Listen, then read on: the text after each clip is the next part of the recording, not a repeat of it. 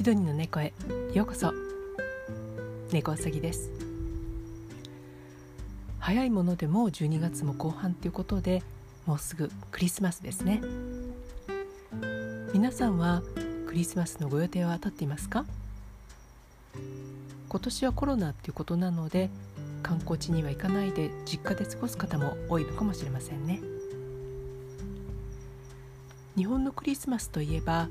クリスマスデコレーションケーキとケンタッキーを食べるというところでしょうか。オーストラリアではクリスマスをどのようにお祝いするかご存知ですか？ご存知のようにオーストラリアは移民国なのでオーストラリアとまとめてしまうのはあまりにちょっと大雑把かなと思いますがシドニーの、えー、一般的なオーストラリア人というんでしょうか？そういった方たちのところでお話をさせていただきたいと思います。まずこの一般的っていうのもねちょっと、えー、難しいところがあるんですけどもいわゆるまあ白人で緩やかなキリスト教徒というような感じの人たちですね。まずクリスマスといえばツリーなんですけれども最近はプラスチックのツリーを飾る人も多いんですが未だに生木のツリーも根強い人気があります。12月の週末頃になるとボーイスカウトなどの人たちが募金も兼ねてもみの木を売っています。1本だいたい日本円で5 6,000円ぐらいが平均なところかと思うんですが大きさによって値段が変わってきます。このもみの木はもみの木スタンドというものがあるのでそれで幹を支えて水やりももちろんします。木なので結構水を吸うのでうっかりするとトレイがカラカラになっていることもあります。スタンドに立てたら飾りをつけていきます。部屋に置くともみの木の香りがするのでオーストラリア人にとってはこの香りが子供時代の郷愁を誘うようですね。私たちで言えばこたつで食べるみかんの香りやお餅の焼ける匂いといったところでしょうか。ツリーが完成するとその下にラッピングをしたクリスマスプレゼントを並べておきます。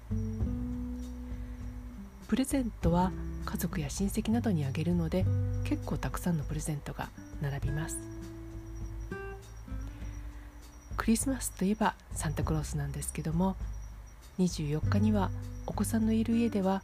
子供が寝る前にミルクの入ったカップとお皿に数枚のビスケットを入れてもみの木の近くに置いておきます。これはサンタさんへのおもてなし用ですね。またサンタさんからのプレゼントを入れてもらう大きな靴下の袋も一緒に置いておきます。そして朝クリスマスの日に子供が起きてくると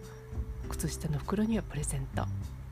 またミルクとビスケットはなくなって空のカップと皿が残っているということになります。何が起こったかは、まあ、ご想像いただければと思いますけどもちょっと凝りたいなっていう場合は食べかけのビスケット風にするっていうのもありかなと思いますね。クリスマスは日本のお正月のようにやっぱりごちそうを食べるんですけどもクリスマスといえば温かいローストチキンやターキーまたベークドポテトなどのイメージなんですがもちろんそういった食事をされるところもありますけどもシドニーでは夏のクリスマスとなるのでどちらかといえばシーフードが好まれます。例えばロブスターやエビ生ガキなどですね。シドニーにはィッシュマーケットという大きな魚の卸売市場があるんですけどももちろん一般客も買うことができます。毎年クリスマス前は夜通し明けて注文に応じています。今年は23日の朝5時から24日午後5時まで36時間ぶっ続けでぶっ続けで開ける予定だそうなんですね。このフィッシュマーケットはお魚だけではなくってパンとかあとチーズのお店野菜とかいろんな食卓に必要なものが全部揃うので毎年たくさんの人でにぎわっています。シーフードの他には、えー、夏でまあ暖かいので屋外でバーベキューをする人も多いかと思います。こちらの公園には無料で使えるバーベキューの、えー、するところがあるので、あ、そういったところで公園で、えー、クリスマスバーベキューという形にされる方もいらっしゃいますね。他大きな牛のもものハムのスライスなんかもクリスマスの定番かと思います。なのでクリスマスの頃になると大きなハムのブロックがお店に並びます。あとオーブンを使うのでちょっと熱いので私はあまりしたことないんですけども豚のリブ肉をオーブンで焼いたものもとっても美味しいですね。これはあの脂身側に切れ込みを入れてカリカリのおせんべいのように焼いて食べます。ダイエットには大敵なんですけどもこれが何ともとっても美味しいんです。一度何か機会があればレシピを見て試してみてください。デザートはいわゆる日本的なクリスマスケーキを食べる習慣はないのでえー、その代わり今伝統的なものとしてはクリスマスプディングというものがあります。これはあのいわゆるプリンではなくってフルーツケーキの一種でかなり重たいケーキとなります。これにカスタードクリームとかアイスクリームをかけて食べるんですが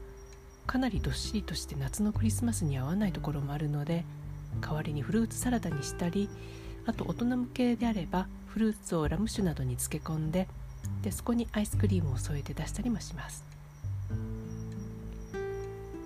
あとクリスマスの食卓に欠かせないものとしてはクリスマスクラッカーというものがあります。ウェッブであの日本でも売られているようなんですけども最近は日本でも使っていらっしゃるんでしょうかね。これはあの筒状になっていて、えー、形としては大きなキャンディーのような形をしています。両両端に、えー、爆竹のような微量の火薬だと思うんですけどもそういったものがついた紙の紐がちょっと出ていますのでそれを押さえつつ、えー、隣の席に座った人で、えー、2人で1つずつその端っこを持って同時に引っ張ります。